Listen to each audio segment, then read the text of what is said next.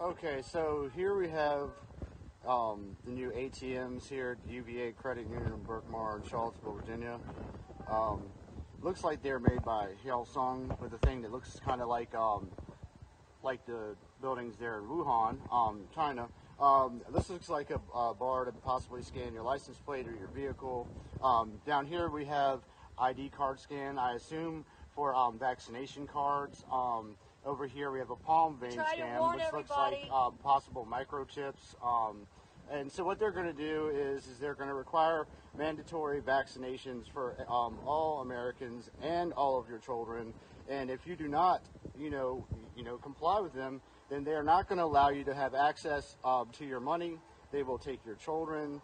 Um, you will not have any kind of benefits, but they will give you the option to opt out, to give you free will to make this your own choice. Okay, so here we have um,